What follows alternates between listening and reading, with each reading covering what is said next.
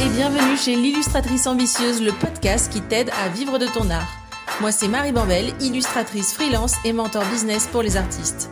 Dans mes formations, ma newsletter et sur mes réseaux sociaux, j'aide les illustratrices et les illustrateurs débutants à fixer leur prix, à trouver leur style et même à progresser en dessin.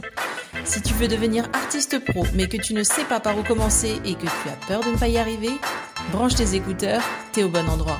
Ici, on va parler illustration, argent, mindset, féminisme et ambition. Le tout dans la joie, l'optimisme et la bonne humeur. Parce qu'on n'est pas venu ici pour souffrir, ok? Allez, c'est parti pour l'épisode du jour. Hello Noélie, merci d'être euh, venue sur le podcast aujourd'hui. Comment ça va? Eh bien, ça va. Et moi, je te remercie également de, m'avoir invitée. Euh, je me sens euh, très flattée et, et très contente de pouvoir parler un petit peu de mon parcours. Bah, c'est top. Euh, Est-ce que déjà tu peux te présenter pour les personnes dans l'audience qui ne te connaîtraient pas, s'il te plaît? Oui. Alors, euh, du coup, j'ai pas du tout de présentation toute, toute faite, donc euh, je vais faire ça à l'arrache. Vas-y. Donc, en gros, j'ai 42 ans. Je suis illustratrice depuis euh, peu de temps, depuis officiellement euh, avril 2022. Et je travaillais auparavant euh, dans le domaine financier. Et comme beaucoup de gens, j'ai fait un burn-out. Je suis tombée malade, très malade. je me suis retrouvée en invalidité par rapport à ma profession. Et donc, il a fallu que je change de métier. Et j'ai choisi l'illustration. J'expliquerai un petit peu après euh, comment Oui, on reviendra dans, tous les détails après. Voilà. Et au niveau de ce que je fais, bah, je, je, crée du contenu sur, sur Instagram. je m'adresse principalement aux, aux gens qui, qui ont envie de dessiner ou d'apprendre l'illustration. Je partage des conseils que je glane de mon côté. Et euh, je me spécialise également dans l'illustration jeunesse en ce moment. Donc, je fais une formation jusqu'au mois de, au mois de mars euh, parce que c'est le, voilà, le domaine qui me plaît le plus et donc j'avais envie de bah, d'approfondir dans ce domaine-là parce que tout seul c'est pas facile de se former et il y a des moments où voilà faire des petites formations c'est bien aussi. Euh, et ben merci pour cette présentation. On va revenir bien entendu dans les détails au fil de cet épisode. Et la raison pour laquelle j'ai voulu t'inviter, c'est parce que tu es quelqu'un qui aujourd'hui a une carrière artistique, j'allais dire vie d'illustration, mais ça j'en sais rien, et puis peut-être que t'as pas envie de le, partager, mais du coup aujourd'hui a une carrière artistique, est illustratrice professionnelle, sans jamais avoir euh, suivi d'études artistiques, et euh, on peut dire que tu es euh, autodidacte, et c'est un c'est un point qui complexe beaucoup pas mal d'auditeurs et d'auditrices du podcast et même de, de, personnes dans mon audience parce que justement euh, c'est on est on est autodidacte et donc on est on se dit qu'on n'est pas légitime parce que bah le système scolaire euh, français est fait de telle manière que euh, sans diplôme le, le la valeur les, les compétences ne sont pas reconnues et donc c'est c'est vraiment top que tu sois ici pour pour nous en parler aujourd'hui. Effectivement, c'est un sujet qui m'a beaucoup taraudé moi-même euh, et qui m'a vraiment fait des nœuds au cerveau. Euh, j'arrive maintenant à m'en détacher, encore pas totalement. Euh, il y a des moments où je suis un petit peu envahie par le syndrome de l'imposteur, mais a priori, tous les créatifs l'ont, euh, quel que soit dire, diplôme ou pas diplôme. Hein. Ouais, diplôme ou pas diplôme, c'est un peu le cas, ouais. Mais effectivement, c'est un sujet bah, qui intéresse aussi beaucoup ma, ma communauté et et comment dire, j'ai j'ai beaucoup, beaucoup hésité à, à, me lancer à cause de ça, justement, parce que j'étais... Euh, en gros, si je dois résumer, j'étais plus ou moins trop vieille, en fait, pour faire une école d'art. Euh, Dans ta tête ou en vrai? Non, en vrai, parce qu'en fait, les écoles d'art, il y a des critères d'âge la plupart du temps. Et il y a quelques écoles qui n'ont pas de critères d'âge, mais j'avais d'autres d'autres problématiques. Comme quoi, par exemple? Euh, problématiques financières hein, parce que ça coûte très, très cher mmh, mmh. et euh, des problématiques de temps aussi parce que je m'occupe euh, de mon fils qui est en situation de, de, handicap qui est en partie déscolarisé et et donc je fais aussi un peu le prof à la maison, le taxi entre l'hôpital, le CMP, le collège, en bref voilà. Mmh. Euh, donc ça, c'est une problématique qui est, qui est euh, assez, euh, assez lourde en termes de, de temps. Euh, et donc, je pouvais pas non plus partir à plein temps, comment dire, sur une sur une formation, même si j'avais pu trouver le mmh. financement, je pouvais pas me dégager un plein temps, c'était pas possible. Donc, donc voilà. Ok. Et avant même ça, ce que j'aimerais qu'on explore euh, un peu, euh, avant de commencer à parler formation, le, la bascule entre ta vie professionnelle d'avant et ta carrière d'illustratrice, j'aimerais bien qu'on en vienne à quel rapport tu avais avec la créativité, notamment dans ton enfance? Est-ce que tu peux nous présenter un peu, en gros, ton enfance, euh, ton parcours scolaire, les études que tu as faites éventuellement, et voilà, à quel moment, la, comment la créativité t'a accompagné, disons, de l'enfance au début de l'âge adulte? Ouais. Bah écoute, euh, je vais faire une réponse différente de ce que j'entends toujours, parce que euh, j'entends toujours ah dès que j'ai su tenir un crayon, j'ai commencé à dessiner. C'est le truc que j'entends à chaque fois. Et ben moi, je vais pas vous présenter comme ça, c'est pas tout à fait comme ça. euh, donc évidemment que j'ai dessiné petite, comme euh, tous les enfants. Tous les enfants dessinent et passent par cette phase-là de manière plus ou moins intensive. Euh, j'aimais beaucoup le dessin. Euh, mais j'étais de toute façon quelqu'un qui aimait bien, euh, enfin j'étais très créative hein, euh, petite, j'adorais bricoler, tricoter, j'apprenais à, faire tout un tas de choses via ma mère qui est très manuelle et ma grand-mère aussi qui m'a m'a appris le, tricot par exemple la cuisine, enfin bref, il y avait plein de, plein de choses que, j'aimais faire. Je lisais énormément aussi. j'aimais beaucoup, j'aimais beaucoup lire. C'est un moyen de m'évader un petit peu dans, dans ma tête, quoi. Et c'est surtout à l'adolescence où mon goût pour le, le, dessin et la sculpture se sont prononcés. Euh, j'adorais ça. C'était la seule matière où j'étais bonne de toute façon, euh, parce que le collège euh, c'était euh, assez catastrophique pour moi. J'arrivais pas du tout à, trouver ma place au collège. J'étais mal dans ma peau. J'étais pas une bonne élève. Les joies de l'adolescence. Comment? Les joies de l'adolescence. Oui, c'est ça, c'est ça. Et puis j'étais, je me sentais Enfin voilà, j'étais dans une école privée aussi où j'arrivais pas à m'intégrer. Euh, c'était, c'était voilà, une adolescence très difficile. Et euh, ce que j'aimais beaucoup avec le dessin, c'est que euh, en fait, je dessinais un petit peu tout ce qui, ce que j'arrivais pas à exprimer euh, en tant qu'ado sur, euh, bah, tu vois, les émotions, sur euh, la tristesse qui peut te, te traverser, voilà, quand tu es ado où tout est super intense. Et voilà, comme je savais pas trop le, le verbaliser, finalement, le dessin, c'était un, un, un, échappatoire. Mmh. Et puis, euh, voilà, j'aimais bien parce que ça me, ça me calmait en fait. Je, je, pense que c'était vraiment ça, ça me canalisait.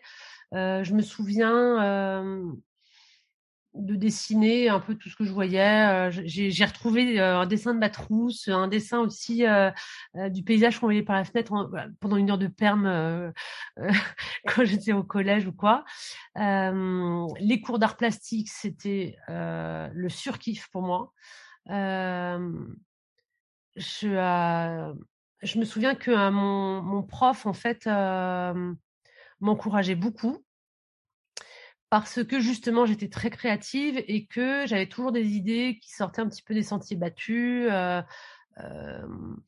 je, te donne un exemple, en fait, un truc qui me vient à l'esprit. en fait, une fois, on avait une consigne, c'était la vie en rose. Et bah, tout le monde avait dessiné des trucs en rose, etc. Et en fait, moi, j'avais colorié du papier calque et j'avais collé le papier calque sur les fenêtres de la salle de classe. J'avais dit c'est ça mon travail. Et bah en fait du coup voilà c'était très inattendu par rapport à la, à la, classe et ce qui était demandé. Et je me suis dit avoir une très très bonne note avec ce truc là. Et il y a eu la sculpture aussi, donc j'ai découverte au collège le modelage, j'aimais bien ça.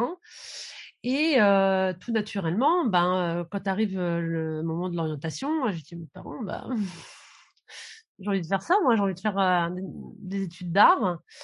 Et bah, moi, j'ai grandi dans les années 90. Et les années 90, on parlait que du chômage, de la précarité, de. Comme en ce moment. Oui, mais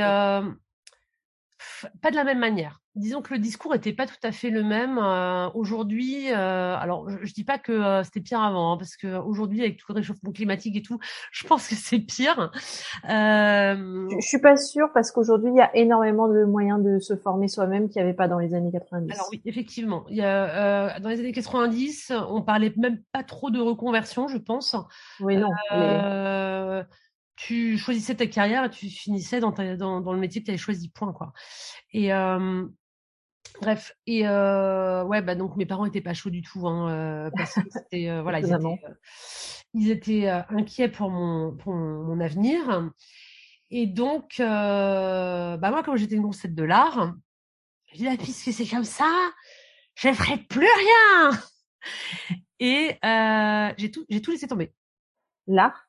Ouais. Oh ou t'as as arrêté de faire quoi que ce soit d'autre en cours? Alors j'ai euh, j'ai arrêté. Euh, tu veux dire aller, euh, au collège hein Non, mais au collège je foutais déjà rien donc. donc voilà. Euh, je me suis réveillée, tu sais, dernier, dernier trimestre de troisième, euh, voilà pour mon pour mon brevet et puis c'est après en fait que j'ai été bonne élève, mais au collège pas du tout. Euh, non, non, je me suis, euh, je me suis braquée. Alors, euh, mes parents, comment dire, j'étais inscrite au conservatoire pour la, la musique aussi, je faisais du piano. Autant mon frère était à fond dans la musique et mes parents le valorisaient beaucoup ça. autant euh, pas du tout. Je, je pense que j'étais très vexée et, et du coup je dis bah, je ferai plus rien de toute façon. Euh, et puis voilà. C'est ouf que tu me racontes tout ça parce que on a des parcours vraiment très similaires. Je pense qu'on a une dizaine d'années d'écart, mais euh, sur le sur le fait que nous, chez nous, c'était la musique qui était très valorisée. Et chez nous, le, apprendre un instrument, c'était obligatoire, par exemple, alors que moi, j'ai jamais aimé ça. voilà. j'ai jamais aimé ça. Par contre, j'étais toujours hyper créative. Je faisais des trucs. Euh, je, je, dessinais des installations euh, grandeur nature pour habiller ma chambre avec toutes les couettes et créer des, des paysages, etc. Ouais, bah moi aussi j'avais décoré mes meubles aussi. Euh, tous mes meubles étaient faits euh, euh avec du collage et de l'écriture en fait. Mmh. Et euh, j'ai découvert la photographie aussi. Alors la photographie par contre, c'était après que je me sois fâchée. Euh, mmh. Mon père m'avait filé son vieux réflexe en fait, parce qu'il s'en foutait, c'était à la cave. Et, euh, et en fait, j'ai euh, mon copain de l'époque qui était photographe et qui m'a appris à m'en servir.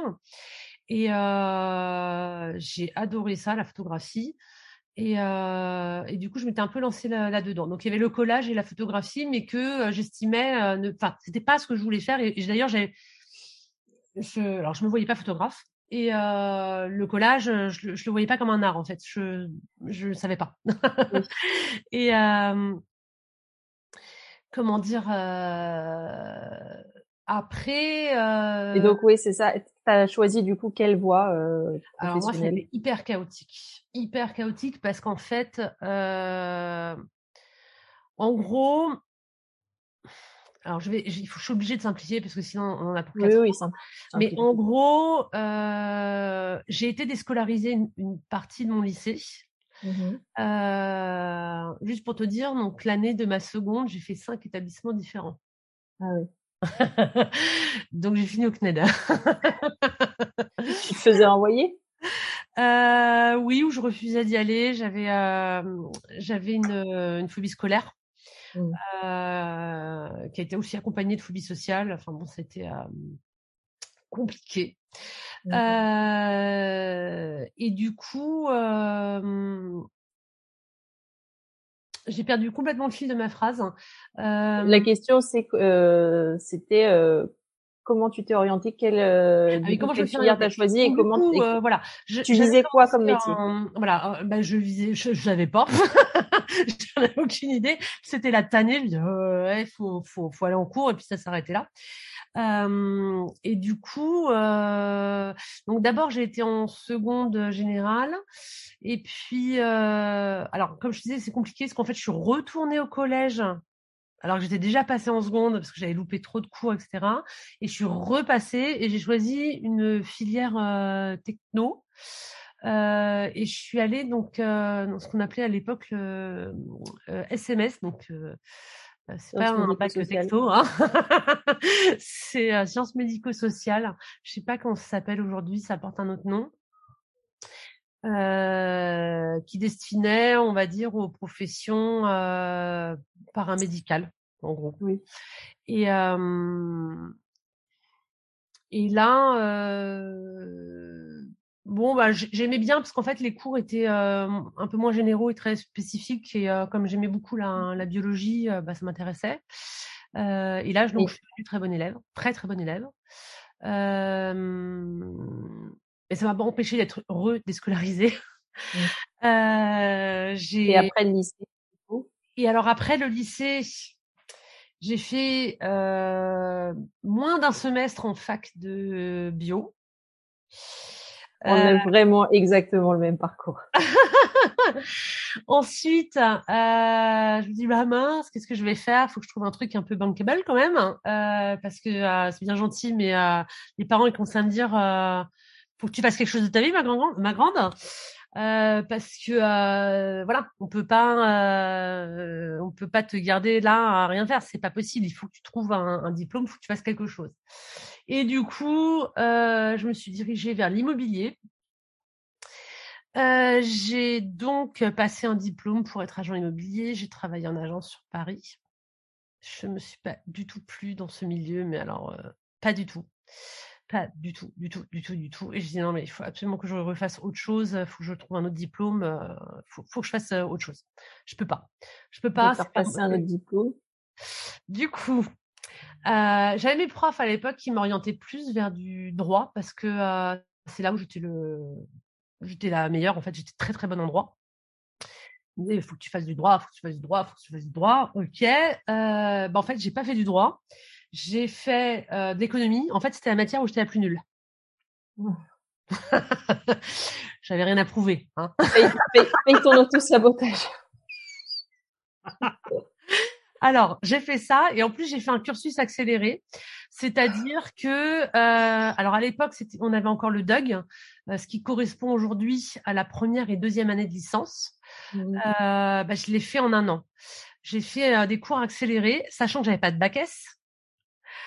Et j'ai dû rattraper donc le programme de maths scientifique, faire les cours de première année, faire les cours de deuxième année en un an. Et en plus de ça, accroche-toi, euh, ma maison a cramé, enfin la maison de mes parents a cramé euh, juste avant la rentrée pendant l'été. Et on s'est retrouvés à la rue. Donc j'étais SDF jusqu'au mois de février. Oh C'était une année épouvantable. j'ai beaucoup pleuré en me disant je n'y arriverai jamais. Et, euh, et en fait, je me disais, bah non, euh, si je m'arrête là, enfin, voilà, il faut que je retourne dans l'immobilier, j'ai pas envie, j'ai pas envie, j'ai pas envie.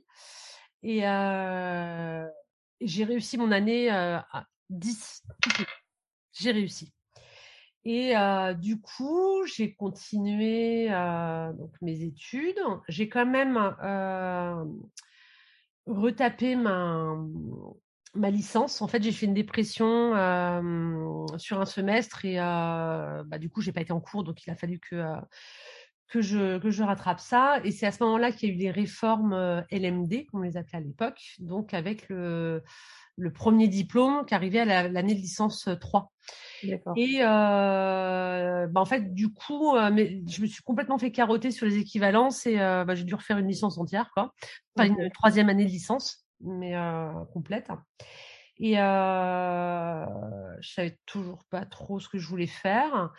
je me plaisais pas du tout en éco. bon, après, j'ai j'ai quand même eu des très bonnes notes par la suite parce que bah, moi, je suis quelqu'un qui fonctionne avec les défis. Donc, comme j'étais pas bonne, bah, il fallait que j'y arrive, fait que je prouve que j'étais capable. Et donc, du coup,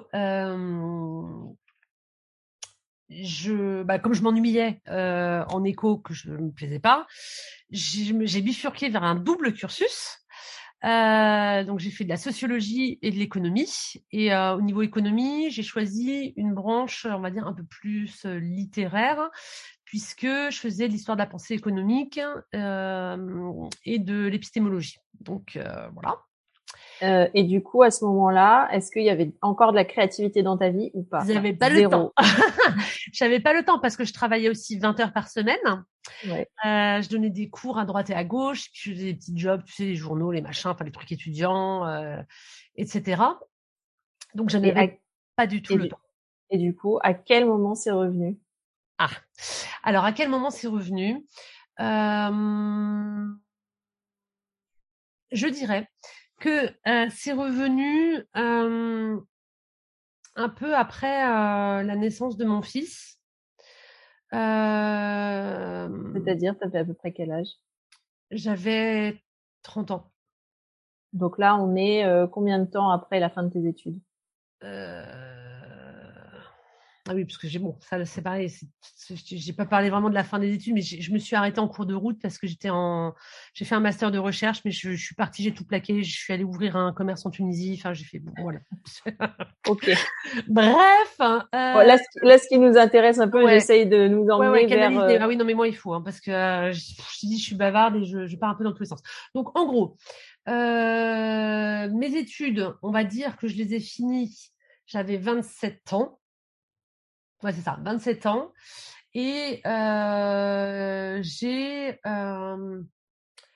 commencé à me réintéresser euh, voilà, bah, au dessin et à la, la créativité d'une manière générale. Vers la trentaine, début de trentaine. Ouais, on va dire j'avais 32 ans, je pense. 32, 30, 33, 33 ans, 33 ans, je pense. 33 ans. Et tu étais déjà euh dans le job que tu as quitté pour devenir euh, illustratrice à ce moment-là? Euh, Non, j'y étais pas encore. Euh, en fait, je faisais pas ce job-là, c'est-à-dire que j'étais dans, dans la même boîte, mais mmh. je travaillais comme personnel administratif. Ok. Et donc, qu'est-ce que tu, qu'est-ce qui a été le déclic pour t'y remettre? Euh... Et à ce moment-là, du coup, qu'est-ce que tu crées Est-ce que c'était de nouveau du dessin Est-ce que c'était euh... En fait, euh... parce que là, si je compte bien, euh, ça fait à peu près 15 ans que tu n'as rien créé parce que avais, ouais. tu parce que tu boudais. Ouais. Et ensuite, euh, et ensuite, Après, c'est oui, voilà. Oui. oui, mais aussi tu as, tout fermé à l'adolescence en oui, disant puisque c'est ça, je ferai plus rien. Et 15 ans plus tard, qu'est-ce qui est le déclencheur pour t'y remettre? En fait, j'étais, j'étais pas bien dans ma vie. Je la trouvais vide et euh, j'avais besoin, euh, j'avais besoin de voilà de, de me faire plaisir.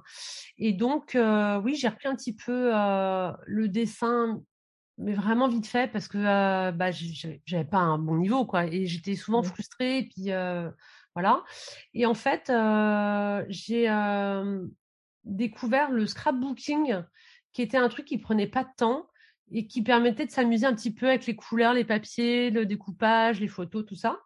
Du coup, euh, je me suis un peu amusée là-dedans. Euh, mais par intermittence, pas tout le temps, c'était par période. Et euh, là où j'ai vraiment remis, on va dire, le nez dans l'art proprement dit, c'était donc à l'époque où j'étais courtier. en fait, je stressais tout le temps, tout le temps, tout le temps, et je me suis mise à l'aquarelle parce que je trouvais que ça détendait. Et pour me détendre, du coup, j'essayais de faire un peu d'aquarelle. Mais j'étais toujours un peu frustrée parce que je voyais que mon niveau de, dessin était. Attends, excuse-moi. Mon niveau de dessin était était très limité, voilà. Et du coup, ben, je, faisais surtout de la copie et bah, voilà, j'étais j'étais un peu frustrée et puis j'arrivais pas à, redessiner, à me reconnecter comme quand j'étais ado. Euh, et donc? quoi dessiner, donc je faisais du paysage et machin, bref, voilà. Euh, mais j'ai fait ça, voilà, un peu euh, comme ça, un petit peu à l'arrache, bah, les soirs où vraiment j'avais besoin de me, détendre un peu. Mais c'était pas très intense. Et en fait, hein, le gros déclic, ça a été au moment de mon burn-out. Euh, parce qu'en fait, alors mon burn-out a été extrêmement violent, dans le sens où j'arrivais même plus à lire. Mmh. Euh, j'arrivais même pas à jouer à un jeu de société. Enfin, je, j'arrivais à rien faire. En fait, j'étais euh, complètement, complètement flinguée. Mmh. Et,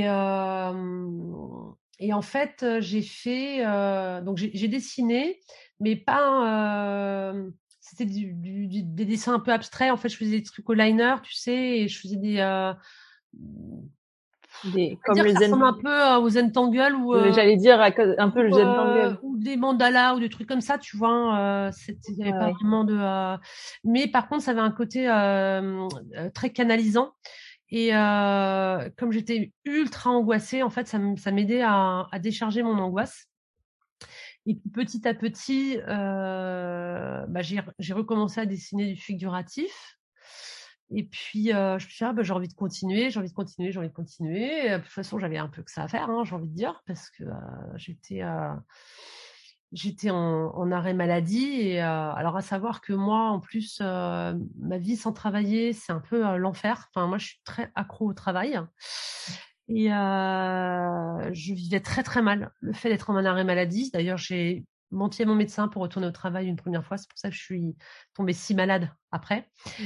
Euh, et, euh, et du coup, euh, au bout d'un moment, je me suis dit, allez, je vais vraiment, vraiment me mettre au dessin. Mais en tant que hobby, hein, voilà, je me disais, je, m'y mets vraiment parce que je, je, commençais à, voilà, à, m'améliorer et, et, à prendre plus de plaisir. Et là, c'était un peu tous les jours? Et ça a été un peu tous les jours. Et puis à un moment donné, je me suis dit bon, euh, parce que mon médecin me disait non mais euh, faut oublier là, vous n'allez pas refaire le même métier qu'avant, vous allez retomber dans le même truc, donc euh, va falloir changer. Et je disais non non non etc. C'est impossible, je peux pas, je sais rien faire d'autre, euh, je pourrais pas, je pourrais jamais etc. Et puis au bout d'un moment, bah, j'étais obligée d'accepter l'idée. Si tu veux, je me dis mais qu'est-ce que je vais faire? Et puis bah, la quarantaine aussi qui approche, tu vois. Euh, mmh. tous les problèmes que j'ai eu aussi avec, euh, avec mon fils, euh, bah, ça m'a amené à des questionnements assez profonds sur ce que j'avais envie de faire, sur bah, quel sens je voulais donner à ma vie, parce que bah, mine de rien, j'arrivais statistiquement à peu près à la moitié de ma vie. J'ai perdu des, des proches, hein, bon, qui étaient âgés, mais tu sais, ça te, ça te fait réfléchir sur euh, voilà enfin on est La, vie elle n'est pas éternelle et euh, qu'est-ce qu'on a envie d'en faire quoi. Mmh, mmh. et euh, et là je me suis dit ben pourquoi je ferais pas ce que j'ai toujours voulu faire faire un métier créatif quelque chose dans les arts graphiques et puis, euh, bah, en fait, au début, j'étais un peu terrorisée par cette idée-là parce que moi, je gagnais très, très bien ma vie avant. Et bah, me lançant dans un métier comme ça, très clairement, je ne rattraperai jamais le niveau de vie que j'avais avant. Donc, j'ai dû lever beaucoup de freins par rapport à ça. Sur ce que représentait l'argent pour moi. Tu les as levés comment? Est-ce que tu t'es fait coacher? Est-ce que c'était en, thérapie avec un psy, un non, autre type ça a de thérapie? été beaucoup, beaucoup moi-même. Mmh. De la même manière que j'avais fait un travail sur moi pour me décomplexer par rapport à l'argent dans mon ancien métier, mmh parce que je manipulais énormément d'argent et et euh, bah, j'étais plus du tout sur les mêmes échelles que ce que j'avais connu avant. Euh, surtout que j'avais connu des moments de précarité, tout ça. Enfin bon, et donc j'avais fait déjà un travail sur l'argent euh, à ce moment-là, surtout pour me décomplexer, parce qu'en fait j'avais j'avais euh, des connotations qui étaient très négatives par rapport à l'argent comme pas mal de gens de manière hein, générale et encore plus euh, chez les artistes. Ah oui, alors là j'ai vraiment le, remarqué que ouais c'était. Ce sera le sujet d'un des tout premiers épisodes du podcast. Ouais. Mais euh, du coup donc j'ai fait ce, ce, travail pour me décomplexer euh, vis-à-vis de, de l'argent et je pense avoir déjà pas mal cliné le, le, le terrain. Et euh, ensuite, bah, j'ai fait un autre travail, c'est pourquoi est-ce que je cours après l'argent euh, Qu'est-ce que ça m'a vraiment apporté et qu'est-ce que ça symbolise pour moi Et en fait, je me suis rendu compte que euh, ce que je voulais atteindre, bah, il y avait plein d'autres moyens de l'atteindre que l'argent. Mmh et de toute façon, l'argent, euh, alors je, je crache pas du tout sur l'argent que j'ai gagné parce que c'est ce qui me, c'est ce qui m'a permis aussi de pas me retrouver dans la merde euh, avec mon mmh burn-out et avec euh, tout ce qui a suivi.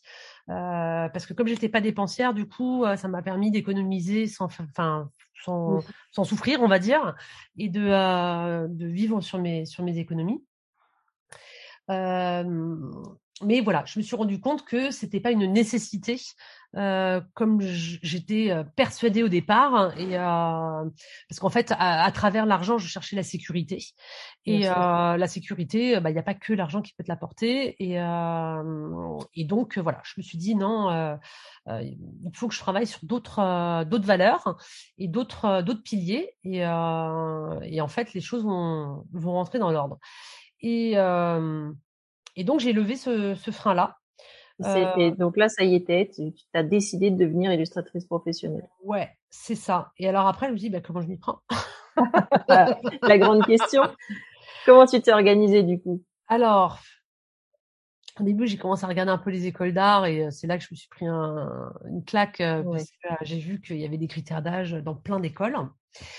les écoles qui n'avaient pas de de critères d'âge, euh, en tout cas celles que j'avais trouvées euh, étaient très chères et euh, bah, demander un investissement à plein temps. Et comme parfois il y a des, des, écoles qui sont à plus de 10 000 euros l'année, c'est extrêmement cher. Et les bah, écoles publiques, effectivement, je crois qu'elles ont des critères d'âge. Oui.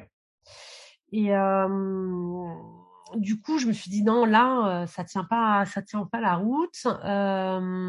mais comme je sais apprendre vite et par moi-même plein de choses, ben, je vais déjà apprendre un maximum toute seule.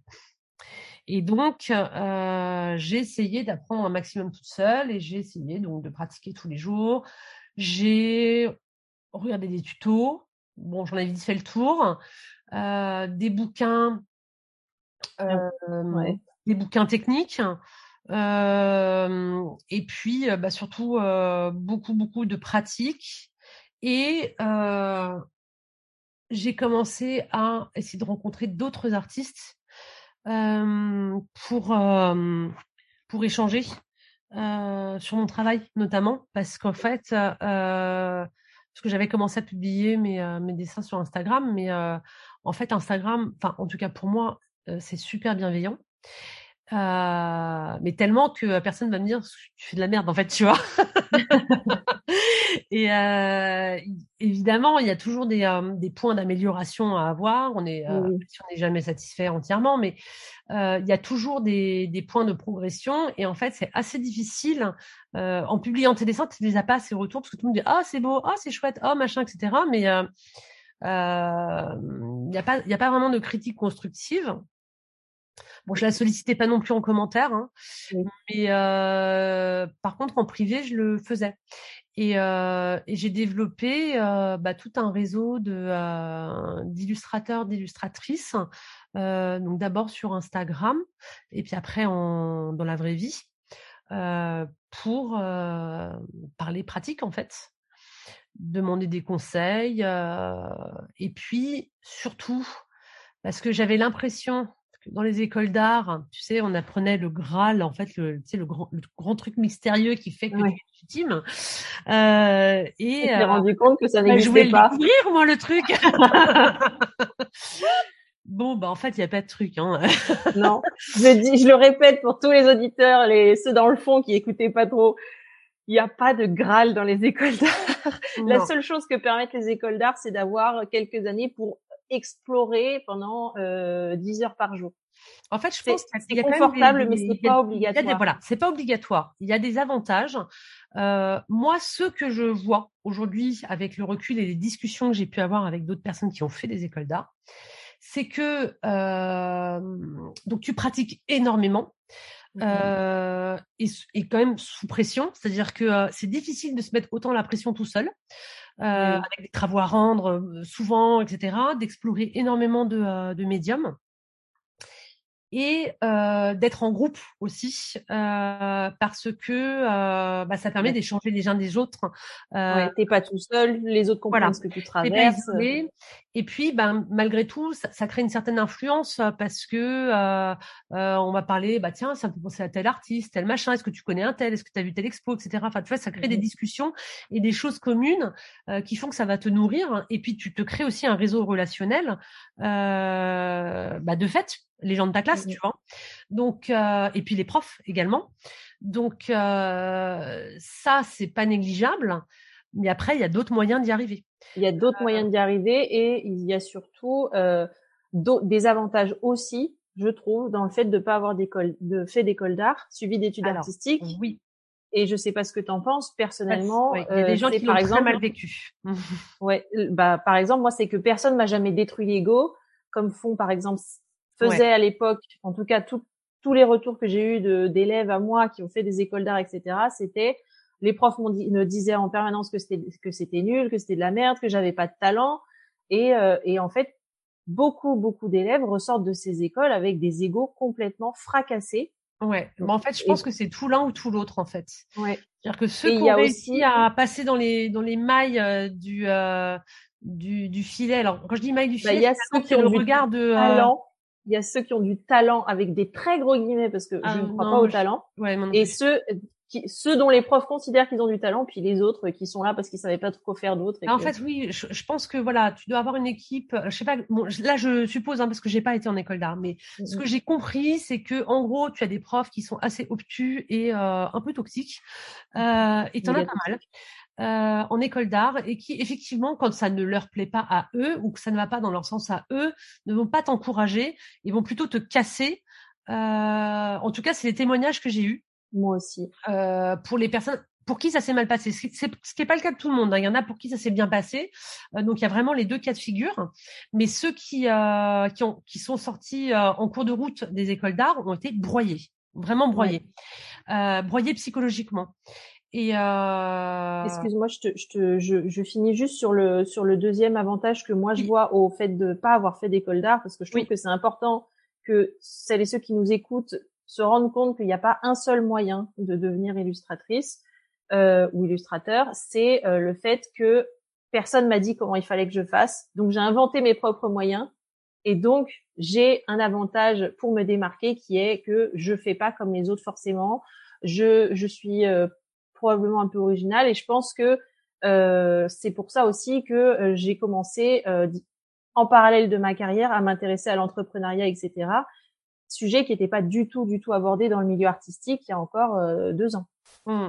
Ah oui, dans, dans, dans, les écoles d'art, il n'y a pas du tout l'aspect freelancing et business, rien, que dalle. Mmh, mmh. Pas du tout. En fait, ils préparent des artistes, mais ils préparent pas des freelances. C'est clair, net. Ah non, c'est sûr il y a zéro, zéro, zéro, euh, comment dire, euh, euh, cours sur euh, comment tu te débrouilles euh, une fois que les prix, les justes prix, Et c'est d'ailleurs l'angoisse pour plein de gens.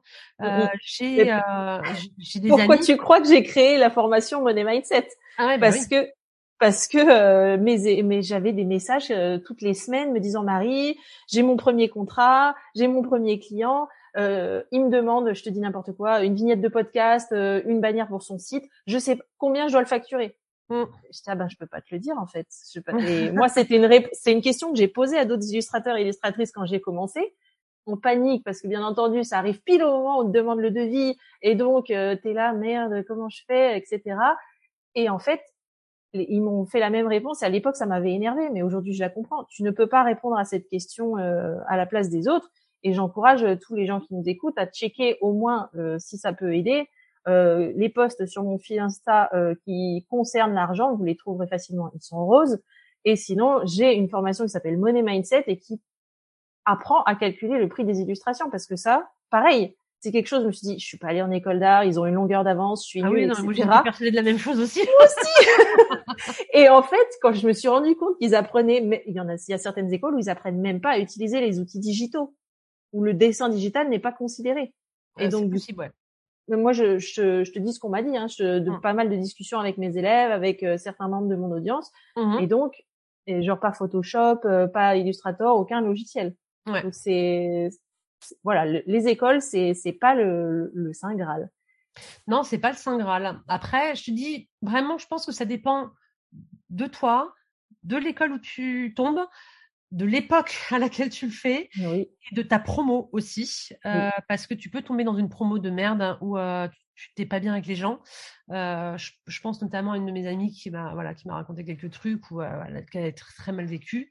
bref et non c'est pas c'est pas obligatoire et en fait là où moi j'avais du mal à comprendre que c'était pas obligatoire, c'est que je m'attendais à ce qu'on me demande des diplômes ou des choses comme ça alors qu'en fait non on veut juste savoir ce que tu sais faire c'est tout. Et, euh, euh, là, du coup, je vais faire un parallèle avec la mentalité euh, américaine, où le savoir-faire est beaucoup plus mis en avant que les diplômes. Et c'est vrai qu'en France, on a, et c'est vraiment typiquement français, cette obsession du diplôme euh, pour prouver que tu peux ou que tu que voilà que es légitime. Alors il y a certaines professions qui sont réglementées où oui effectivement tu vas pas devenir médecin en autodidacte, on est bien d'accord. Il y a des voilà il y a des métiers euh, où c'est indispensable euh, parce que ce sont des métiers qui sont encadrés et, et qui ont besoin d'être structurés et validés. Mais nous personne n'est ouvert sur la table. Hein. Je veux dire, on rate un des... nous personne n'est ouvert sur la table. Nous on rate un dessin, c'est c'est pas la fin du monde. Donc, pas la fin du monde. Et, euh, et en fait, non, ce qu'on, ce qu'on, dans, dans, le milieu de l'illustration euh, et dans les métiers, je pense des arts graphiques de manière générale, euh, on te demande pas ton diplôme. Après, jamais, si que tu as envie de mettre en avant, tu le fais. Mais par contre, on va pas exiger ça de toi. Et euh, ce qu'on veut, c'est juste savoir ce que tu sais faire et ce que tu es capable de faire. D'où, euh, euh, comment dire, l'importance de, euh, de continuer de se former, je pense. Je pense qu'il faut jamais s'arrêter de se former euh, pour apprendre de nouvelles choses et sortir parce que une fois que tu as donc trouvé ton style entre guillemets, que tu es dans ta zone de confort, machin, etc. je pense que c'est bien de temps en temps de se botter un peu le derrière et de faire autre chose pour nourrir ta pratique et, et la faire évoluer. Et en fait, on n'a jamais, jamais, jamais fini d'apprendre. Alors, pour moi, c'est une bénédiction parce que moi, j'adore apprendre. Donc, je me dis, waouh, je ne m'ennuierai jamais. euh, mais euh, en réalité, il y a plein de petites choses qu'on peut faire, des workshops, on peut faire des, euh, des formations de courte durée. Il, y a, il y a plein, plein de choses en fait qui. Et puis surtout, faut pas hésiter à écrire comme toi tu as fait en fait pas hésiter à écrire aux illustrateurs et aux illustratrices que tu ah vois passer sur les réseaux, que tu adores. Tu leur envoies un petit mot et puis au fur et à mesure, tu engages la conversation. Tu peux même poser une ou deux questions, bien sûr, dans les limites du raisonnable, parce que euh, la personne n'est pas là. bien sûr, mais voilà, euh la personne n'est pas là pour euh, te faire un cours magistral sur comment te lancer. Mais carrément, c'est en fait, il faut s'entourer, c'est ce que tu as dit, et c'est hyper important. Et aujourd'hui, ces personnes-là, tu les tu les rencontres en vrai, vous vous voyez régulièrement? Oui, oui, bah, il y en a certains ou certaines qui sont devenus des amis proches. Mmh. donc là maintenant j'ai vraiment un réseau. J'ai la chance d'habiter à Paris, donc en fait je, pense qu'il y a beaucoup de. Enfin c'est une ville où il y a beaucoup de monde. Euh, du coup, euh, je pense que ça facilite euh, les rencontres. Enfin j'imagine que tu vois par exemple si j'étais en, en, province ou, ou dans une petite ville, ce serait euh, sans doute plus difficile parce que bah, techniquement, il y a moins de monde où il faut bouger un peu plus loin pour rencontrer les gens. Il faut aller à Paris. Euh, hein? Faut soit aller à Paris, soit aller à Paris, soit euh, aller dans la grande ville la plus proche. Oui, moi je suis en, moi je suis en race campagne et c'est vrai que pour rencontrer les gens physiquement, c'est moins facile. Je m'arrange quand je vais à Paris et que je participe, enfin pas que je participe, mais que je vais sur les marchés d'illustration par exemple. Ouais, ouais, ouais. Bah tu vois, en fait, je, m'étais fait cette euh, réflexion parce que je vais très souvent au Croisic. Hein, le Croisic c'est tout petit et euh, je me disais, enfin voilà, euh, si si j'habitais là, par exemple, serait compliqué. Il faudrait que j'aille à Nantes tout le temps, quoi. Tu vois, c'est et donc voilà, j'ai cette chance de euh, d'habiter, enfin chance et malchance parce qu'après euh, c'est on n'a pas la qualité de vie. Euh... c'est pas la même chose. Mais, Il y a des euh, avantages et des inconvénients. Exactement comme partout, de, comme comme tout d'ailleurs. Hein. Euh, mais du coup, ça m'a permis de rencontrer beaucoup de, de, gens. Et puis parfois, je me suis déplacée aussi. je me suis déplacée deux fois à Lille pour rencontrer euh, bah, deux illustratrices avec qui je discutais depuis longtemps. Euh, et j'ai un. Hein tu peux nous donner leur nom? Euh, Oui, il y a Roro Mawan et ah, bah, il y a Adèle Bontou. Oh, j'ai un, j'ai une, une illustration d'elle. Euh, je sais pas comment elle s'est retrouvée à Avignon. Je l'ai achetée à Avignon. Elle s'est retrouvée à Avignon dans une ah petite boutique. J'ai, j'ai adoré. Elle est dans mon bureau. Et ben voilà. Bah, du coup, j'avais fait un atelier euh, avec elle euh, à Lille. Et, euh, et Roro, euh, j'étais venue, euh, en fait, j'étais comme j'étais allée à la galerie de Lilu et qu'elle expose là-bas, je lui avais proposé si elle était d'accord qu'on se rencontre et puis ça s'est fait, puis c'est devenu, c'est devenu une amie très proche. Et, qui m'a d'ailleurs été de, très bons conseils à maintes et maintes reprises. Et, euh, et, donc oui, bah, j'avais pas hésité à prendre un billet de train. Euh, je, oui, Voilà, sur les gros sur les gros trajets, en fait, il y a moyen de trouver des billets de train pas chers. Et j'avais guetté ça, en fait, euh, mmh. et j'ai trouvé parce que voilà, je, je pense, enfin, je sais plus exactement, mais je crois que j'avais trouvé des billets à 10 euros. 10 euros, c'est gérable, même quand on n'a pas beaucoup de, de budget. on peut faire ça et puis voilà. Et et du coup, euh, oui, bah maintenant, j'ai, oui, je côtoie euh, plein de gens. Mais après, une fois que, si tu veux, tu as commencé à rencontrer des gens, euh, bah après, ça se fait naturellement, comme dans n'importe quel. tu rencontres quelqu'un, qui te présente quelqu'un. Oui, c'est ça, comme dans n'importe quel environnement professionnel. Attends, j'ai le soleil dans le figure. Je vais changer de place, excuse-moi. Pas de souci. Du coup, ça me donne le temps de te poser ma prochaine question. une fois qu'on donc as rencontré des gens, tout ça, et concrètement, comment est-ce que tu t'es organisé? Tu as fait des démarches euh, Est-ce que tu es à la maison des artistes? Est-ce que tu es, euh, plutôt auto-entrepreneur? Est-ce que euh, est-ce que tu as eu du support familial? Est-ce que Alors oui, j'ai eu beaucoup de support familial du coup, parce que j'ai expliqué à mes parents ce que j'avais ressenti et et comment je m'étais braquée, etc. Et eux, eux l'avaient pas vraiment perçu. Et ce qui m'a fait énormément de bien, c'est que mes parents se sont confondus en excuses euh, des années plus tard.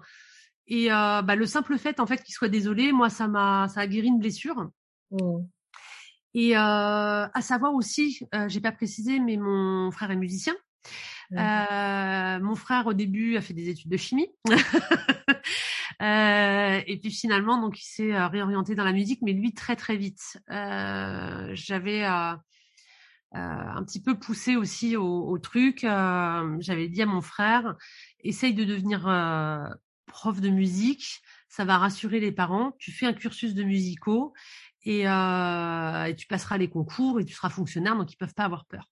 Et, euh, et donc c'est ce qu'il a fait. Il a jamais il a jamais été fonctionnaire du coup, mais euh, comment dire ça c'est voilà ça s'est très bien passé pour lui. Puis il a il, en vit depuis des années maintenant. Donc je pense que le fait que mon frère soit artiste, bah, ça a peut-être aussi déblayé un peu le, terrain pour moi ensuite. Et puis mes parents sont âgés aussi aujourd'hui, et je pense que eux-mêmes ont une réflexion sur la sur la vie, sur ce qui est important dans la vie, etc., qui font que j'ai été vraiment très très soutenue et encouragée dans cette démarche. Et j'ai été aussi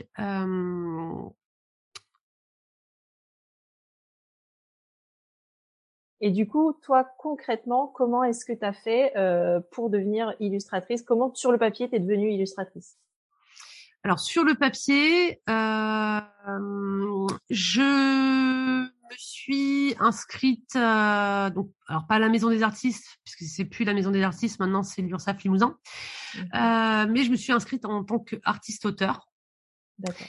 Euh, alors, comment ça s'est fait? Parce que je repoussais l'échéance, évidemment. Je me disais non, je suis pas légitime, non, je suis pas légitime, mmh. non, je ne suis pas légitime. Tellement à apprendre encore. Euh, et en fait, ce qui s'est passé, c'est que euh, j'ai été démarchée et je me suis dit ben. Euh... Oh, génial. T'as été démarchée par qui?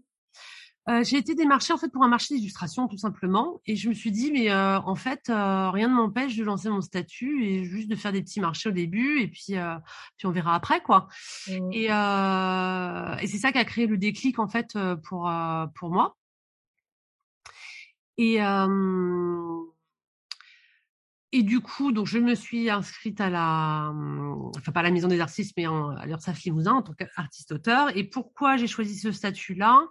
Euh, Bon, j'ai pesé le pour, le contre. Euh, j'ai, voilà, j'ai parce que bon, ça t'apporte pas tout à fait les, euh, les mêmes les mêmes choses.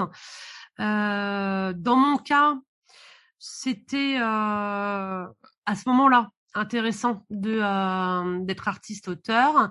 Et en plus de ça je pense que psychologiquement le fait de, de dire je suis artiste auteur oui ça, ça aide. voilà m'a m'a aidé à, à me sentir plus légitime alors ça je, ça je le je l'ai je l'ai réfléchi a posteriori hein, pas sur le moment euh, Aujourd'hui, comme je fais d'autres choses et euh, je fais voilà plein plein de choses hein, euh, qui rentrent pas du tout dans le cadre hein, de d'artiste auteur, euh, il faut que je euh, modifie en fait et que je je sois sur deux les deux statuts.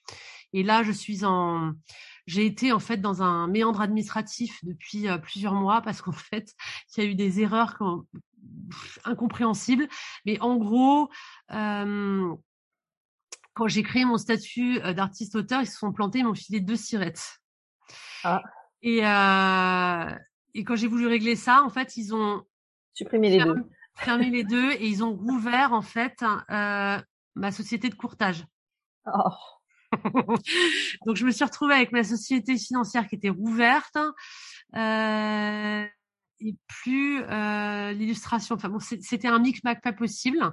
Donc j'ai, alors moi en plus ceux qui n'aiment pas du tout l'administratif, ça a été très pénible, mais j'ai pris mon courage à deux mains et euh, ça s'est réglé. Euh, Tiens-toi bien. Aujourd'hui. ah oui. ouais ouais ouais. je dis aujourd'hui, c'est-à-dire que là aujourd'hui j'ai eu la confirmation euh, papier que tout est carré. c'est top ça. Parce que euh, ça fait depuis le mois de je sais pas, le mois d'octobre, un truc comme ça, que je me débat, quoi.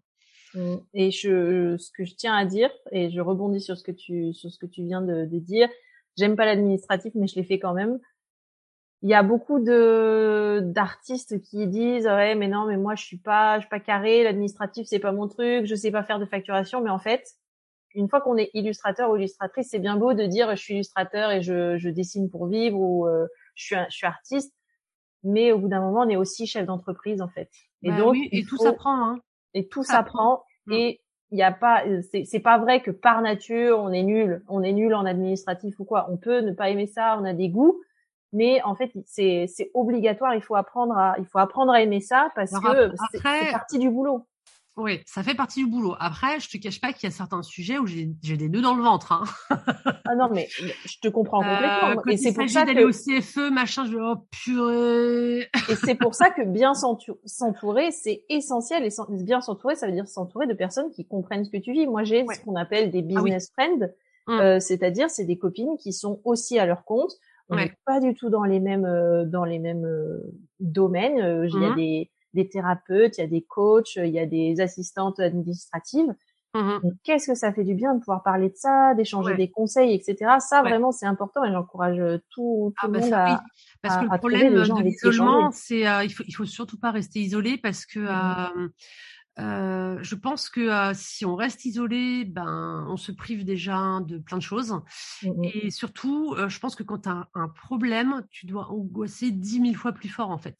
Ouais. Tu peux même pas dire à quelqu'un, ah, je suis, je suis dans cette merde. Est-ce que tu as déjà vécu cette situation ou est-ce que tu connais quelqu'un qui l'a vécu? euh, euh, Même si dans ton entourage, euh, comment dire, de freelance, même s'ils ils sont dans, dans, des domaines qui n'ont rien à voir, quelqu'un peut te donner une idée, genre, ah, est-ce que tu as pensé à ci, est-ce que tu as pensé à ça, ou rebalancer, euh, comment dire, sur une autre connaissance, euh, quelqu'un qui peut te donner un coup de main. Et juste le fait de se sentir soutenu, parce que après, tu n'auras pas forcément la solution euh, à ton problème, parce que c'est souvent des trucs spécifiques, des cas hyper particuliers, mais mmh mais peu importe, en fait, ce qui est important, c'est de, de, développer un, un, réseau de soutien et de ne pas rester tout seul pour pas pour pas se sentir paralysé. Enfin, moi, je dirais ça comme ça, en fait.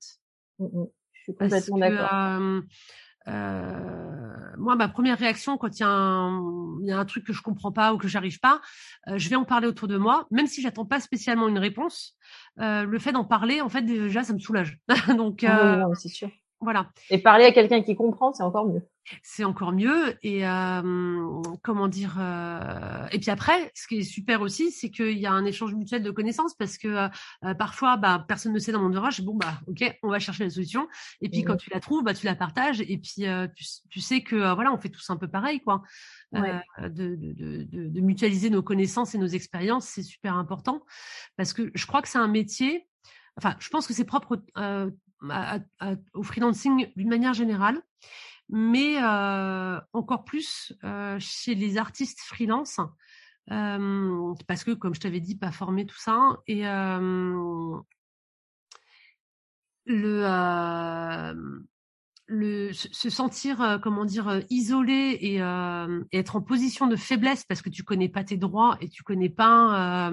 Ouais, tu connais pas le prix du marché, tu connais les pratiques, ce qui se fait, ce qui se fait pas. tu peux très vite te faire marcher dessus et te faire te faire mmh. bah, carrément entuber en fait. Et si tu débutes, ça peut être ça peut être très violent parce que au départ, quand tu lances ta carrière, bah il y a une insécurité financière comme tout, tout départ de quand, quand, tu montes ta boîte, de toute façon, il y a toujours une, euh, une, part d'aléatoire. Même si ton truc est bien ficelé, il y a, il y a toujours, euh, comment dire, euh, une part d'inconnu. Et euh, si tu te prends, comment dire, des, des, des claques comme ça au départ et que t'es pas solide, ben ça peut être assez violent et te dégoûter, quoi. Ouais ou te dire que tu y arriveras jamais euh, et te dévaloriser alors que ça vient pas de toi. C'est quelqu'un qui a profité de toi mais c'est juste que tu connais pas tes droits. Et euh, je, pense que vraiment dans le milieu artistique les gens ne connaissent pas leurs droits. Euh, oui c'est sûr. ouais. Parce que un bah ça, ne fait enfin c'est pas dans les formations. Et puis euh, je pense que oui, naturellement, on n'a pas forcément d'appétence pour ça. Et il n'y a pas énormément d'organismes, euh, enfin il y en a, mais il y en a peu, d'organismes qui sont là pour euh, pour t'aider à défendre tes droits ou les connaître. Euh, là, je pense en fait notamment à la, la, la, Maison des artistes qui existe toujours, qui est une assoce. la Maison des artistes, donc pour ceux qui ont le statut d'artiste-auteur, s'ils cotisent à l'association, ils peuvent poser des questions il y a des experts en fait qui peuvent qui peuvent mmh répondre. Et sinon, il y a la charte des, des auteurs illustrateurs aussi, oui. qui je, crois que c'est une forme associative aussi, euh, qui euh, pour ses adhérents, pour ses, pour ses, membres en fait, euh, les soutiens, les aides et, et, et, de, et, de, manière publique, il, me semble qu'ils euh, ils font beaucoup de pédagogie sur Instagram. C'est ça. Euh, c'est ce que j'allais dire. donc, qui, qui ils expliquent aux, aux, gens leurs droits, les usages et leurs recommandations en fait sur les bonnes pratiques. Mmh après, je ne sais pas s'il y a d'autres choses, il y en a certainement, mais je les connais pas. Non, bah, des... en fait, c'est ça. Tu commences par connaître un quelque chose, mmh. une chose, ensuite euh, ça te mène à autre chose, et de proche en proche, bah, tu progresses, t'apprends, et bah tu te, tu te solidifies sur tes bases. Mais c'est ça, en fait, quand quand t'es autodidacte et que tu tu n'as tu t'as jamais fait d'études pour devenir freelance parce qu'il n'y a pas d'études pour devenir freelance. euh, enfin, voilà, c'est c'est clair que tout tout ce qu'on vient d'aborder, c'est hyper important. Mmh. Et euh, du coup, on arrive à la fin de cet épisode. Euh, J'aimerais que tu nous dises deux choses. Est-ce que tu peux nous dire ce que tu ferais différemment si tu devais recommencer un peu ce, ce parcours pour devenir illustratrice? Euh, te demande un tout petit temps de réflexion. Pas de souci.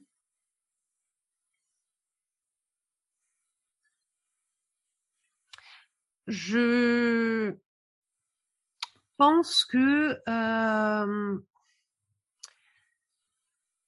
j'aurais peut-être fait des, des formations ou des workshops euh, un peu plus tôt. Je pense que j'aurais avancé plus vite euh, que toute seule.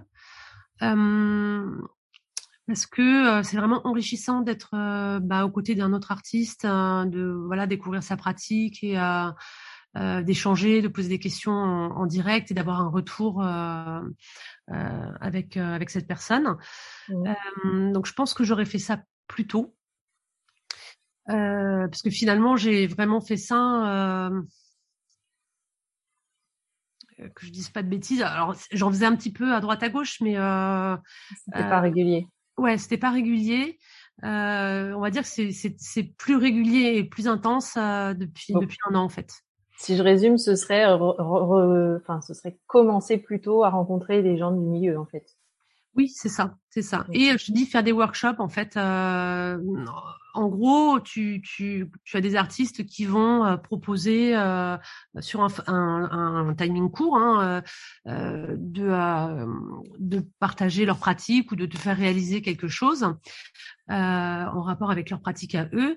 Et en fait, euh, bah, c'est super enrichissant parce que déjà, il n'y a pas. En fait, alors moi, j'étais persuadée qu'il y avait, tu sais, genre une méthode pour, pour, être artiste, alors que absolument pas. Tu as autant de méthodes que de personnes. Mmh. Euh, il n'y a pas de méthode. Il y a des choses qui fonctionnent, il y en a qui fonctionnent pas. on peut analyser et décortiquer comprendre euh, euh, comment dire pas à pas mais il y a tellement de paramètres il y a tellement d'éléments que c'est impossible de tout voir d'un coup et tu peux pas te focaliser sur tout en même temps. Mmh Donc euh, voilà. Du coup, euh, je, je, pense que euh, ouais, j'aurais plus fait ça au début. Et peut-être que ce que j'aurais aimé peut-être, c'est rencontrer des gens qui dessinaient plus tôt. Euh, pareil, donc c'est vraiment tourner vers les gens parce que bah, tout seul, tu restes avec tes angoisses, tes questions et comme t'as pas de retour, bah t'as ton que ton propre jugement et euh, est souvent bah, faussé par le syndrome de l'imposteur. Bah, c'est ça et euh, et puis c'est c'est difficile parce que quand tu commences quelque chose de nouveau, tu peux tu sais pas ce qui est important, tu sais pas ce qui est euh, euh ce que tu fais bien, ce que tu fais mal, etc. Tu n'as pas de retour sur ta propre pratique, tu apprends à, l'avoir avec le temps et l'expérience, mais dans, dans l'immédiat, au début, tout est nouveau et tout est au même niveau, donc tu ne sais rien en fait. Et euh, je pense que j'aurais gagné beaucoup de temps à, mais même inscrire un, un cours de dessin dans mon quartier, quoi. Hein, vraiment. Là, je, maintenant, je suis inscrite, euh, comment dire, à des sessions de, de modèles vivants. Euh, même si la plupart des gens euh, qui sont présents, c'est des gens du troisième âge, le simple fait, en fait, d'avoir ce rendez-vous euh, hebdomadaire, en fait, c'est c'est très enrichissant, c'est sympa et, et ça te force à une pratique régulière et puis de voir un peu ce que les autres font aussi et et voilà. je, veux dire, même si on est dans une petite ville, ça, par contre, je sais que des, des ateliers, il y en a partout. Le tissu associatif est vraiment dense en France et même si c'est que des vieux parce que on est en pleine campagne, c'est pas grave, c'est pas grave. C'est pas, grave. Et sinon, si vraiment vous avez pas envie d'aller peindre avec d'autres gens, il existe des ateliers de modèles vivants en ligne. Oui. Et je pense notamment à l'entreprise qui s'appelle Le Pan. Parce que donc euh, ça s'écrit Le Pan comme euh, comme l'animal et euh, et ils organisent des, des sessions de modèles vivants sur sur en visio. Et c'est hyper intéressant. C'est hyper intéressant. Alors après, si on, on, ne peut pas se rendre dans un dans un, atelier de modèle vivant, euh, c'est bien, euh, mais ça se substitue pas totalement parce que euh, quand c'est en vidéo, c'est déjà en 2D en fait, et t'as pas la même perception, donc tu vas pas travailler exactement de la même manière. Euh, moi, j'en suis. Bah, en fait, alors ça me parlait pas du tout avant de avant de pratiquer vraiment. Je comprenais pas. Il y a des profs qui me parlaient ça. Je, je comprends pas. Et, euh, et en fait, oui, j'ai compris que euh, quand tu as quelque chose en face de toi, tu progresses à toute vitesse. Quand oui, modèle. Le cerveau ne va pas interpréter les mesures et les choses qu'il voit de la même manière que sur un écran, sur une photo ou autre. Ce n'est C'est pas les mêmes, euh, c'est pas les mêmes processus. Et effectivement, s'il y a un conseil euh, le plus important, je crois, pour débuter, c'est de dessiner des choses qu'on voit. Euh... De dessiner d'après nature. Et ça peut être au parc, ça peut être dans la file, dans la salle d'attente du médecin, parce qu'on peut avoir des heures, les gens ils sont immobiles, ils sont à votre disposition. tu prends, tes, ustensiles de cuisine, ça a des formes assez intéressantes. Tu mm-hmm. dessines ta fourchette, ton tire-bouchon, tout ça, c'est assez complexe, hein, c'est pas, c'est pas évident, c'est à portée de euh, main et c'est pas compliqué. Ouais, et ton coloc, ton mari, ta femme qui est sur le canapé en train de regarder la télé, pareil, hyper immobile, boum, tu ah. dessines. Tu sais, c'est et tu verras, c'est complètement différent. Euh, c'est complètement différent de dessiner d'après euh, d'après modèle vivant que, que soit de tête, soit d'après. Bah, c'est vachement plus dur, hein Et ben, écoute, moi je trouve ça vraiment beaucoup plus facile, étonnamment, parce ah que euh, bah je sais pas, j'adore le j'adore le modèle vivant. À chaque fois que j'en sors, je suis je suis transportée. Ouais, moi aussi j'adore. Il se passe des trucs, il se passe des trucs en fait. Tu sais pas trop le définir, mais quand tu sors de là, t'es là, waouh, j'ai compris comment fonctionne le corps humain. Ouais, bah en, plus de ça, euh, le modèle vivant, tu as une certaine forme de euh, pression positive euh, qui est liée au temps. Euh, ouais. Comme tu as un temps qui est, qui, est, dense en fait et que tu as des pauses courtes, des pauses un peu plus longues, mais tu as un temps limité, ça te force à, fait, à, à, faire des choix, ça te sort à, sortir, à faire des trucs, moche ou pas moche.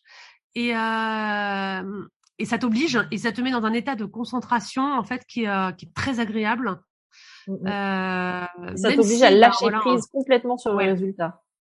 Oui, ah bah là justement hier euh, je discutais avec une personne qui n'avait jamais fait de modèle vivant et puis euh, euh, elle était pas super à l'aise, qui me dit ouais moi j'aime bien tout maîtriser. Je fais alors attends là juste oublie. La seule chose que tu vas maîtriser c'est le fait que le dessin il dure deux minutes. Voilà c'est ça. Tu tu vas faire des dessins pourris et euh, c'est normal.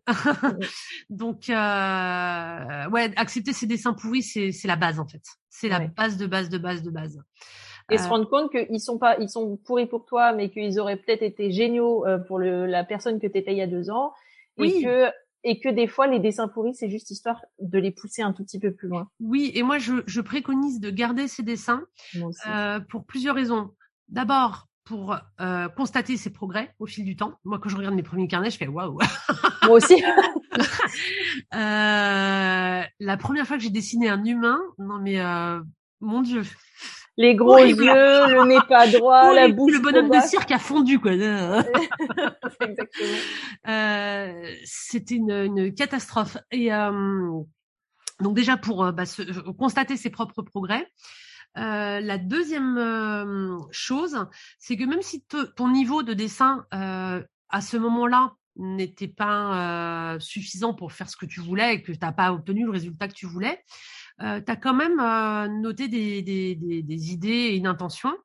Et en fait, quand ton niveau progresse, hein, cette idée-là, tu peux la reprendre et la redessiner ou la réintégrer à un autre projet. Mmh, mmh. Et, euh, et, ça reste une, une bibliothèque. Moi, j'appelle ça une bibliothèque d'idées, en fait. Oui, je suis d'accord. Euh, et du coup, euh, tous mes carnets, tous mes dessins, je, euh, je les garde. alors, il y aura peut-être un moment où je vais devoir décharger parce que ça commence à prendre de la place. Mais, euh, mais euh, je, pense que c'est très important euh, d'assumer complètement ces dessins foirés, en fait. Ouais, je suis d'accord. Et ce sera plus ou moins le mot de la fin. Cet épisode commence à être long. Euh, Est-ce que non, j'ai une dernière question qui est quand même vachement intéressante.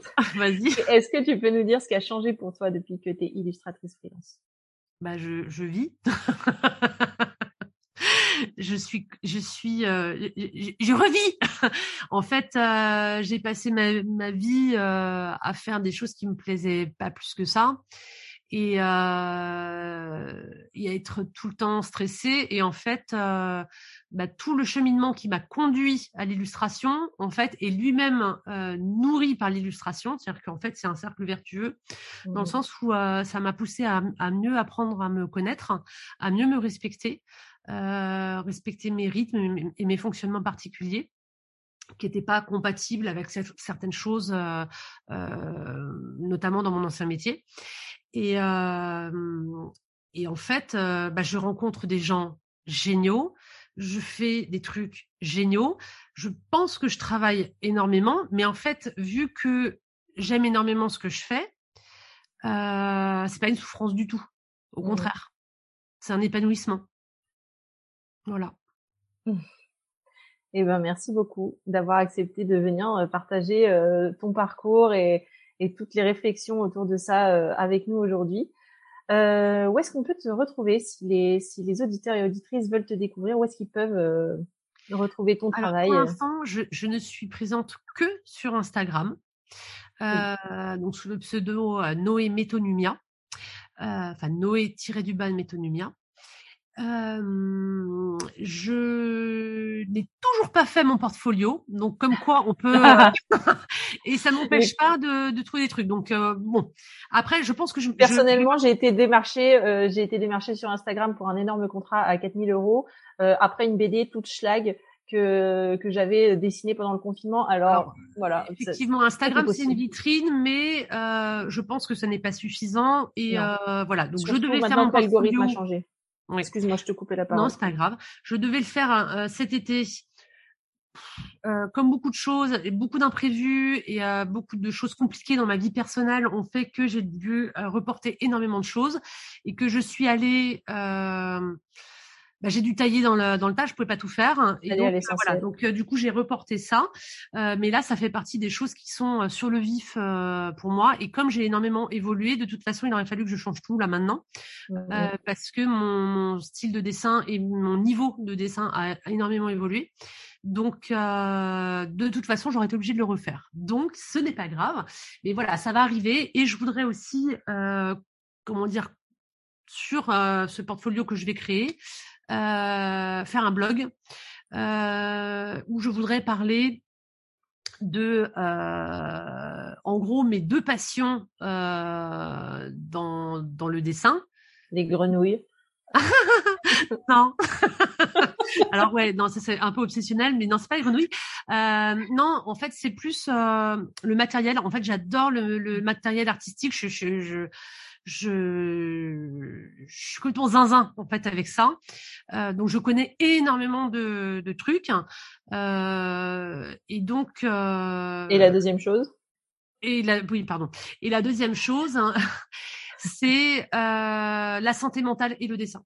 C'est hyper important et c'est, c'est, je suis contente qu'on en ait parlé aujourd'hui, de que on, ait évoqué pas mal le, le sujet à différents moments de ton parcours et euh, c'est c'est crucial en fait d'être bien entouré, de prendre soin de sa santé mentale parce que ça aussi dans les années 90 on n'en parlait pas. ah bah non euh, non. Et puis alors euh, dans les années 90 moi c'est ce que je répète à, tous les petits jeunes là, nous euh, quand t'étais en dépression ou quand t'allais pas bien, t'étais un loser, t'étais une merde hein, et tout le monde en profitait pour te dégommer la tronche. Hein. C'était euh, il fallait surtout pas montrer que t'allais pas bien. Hein. Il fallait le cacher à tout prix. Hein. Donc euh, aujourd'hui je trouve ça vraiment bien qu'on puisse en parler qu'on en parle et c'est un sujet qui se démocratise de plus en plus. Et, oui, et on parle bien de santé mentale. Ouais. Oui, oui. C'est au même titre que euh, tu as la santé pour ton foie ou tes, tes, ton, ton, ton, dos ou, euh, ou je sais pas quoi. Donc, euh, la, la, la, la, psychologie, c'est pas euh, ni un truc pour les fous, ni un luxe de, de bobo. Enfin, c'est non, c'est un élément de la santé et je pense même que c'est assez central puisque on sait euh, que le stress rend malade. Donc, euh, voilà. Ouais. Eh ben, écoute, merci beaucoup pour tout ce que tu as partagé avec nous aujourd'hui. Avec euh, plaisir. je mettrai tous les liens, enfin, je mettrai le lien vers ton Instagram euh, sous la description euh, de l'épisode, enfin, dans la description de l'épisode, pardon. et, euh, et je, te, je te dis à, à très vite sur Insta ou, ou, dans un nouvel épisode. Salut. Ça marche. Merci beaucoup. Et voilà, c'est terminé pour aujourd'hui. Si tu as écouté l'épisode jusqu'ici, c'est sans doute parce qu'il t'a plu, non? Si c'est le cas, abonne-toi, laisse-moi une note 5 étoiles de préférence et un commentaire. En faisant ça, tu vas me permettre de mieux référencer le podcast et de le faire connaître à de nouvelles personnes. À terme, c'est ça qui me motive à créer toujours plus de contenu qui va t'aider toi à développer ta carrière dans l'illustration. Merci d'avance si tu prends le temps de le faire, ça veut dire énormément pour moi. Allez, je te dis à bientôt au prochain épisode. Salut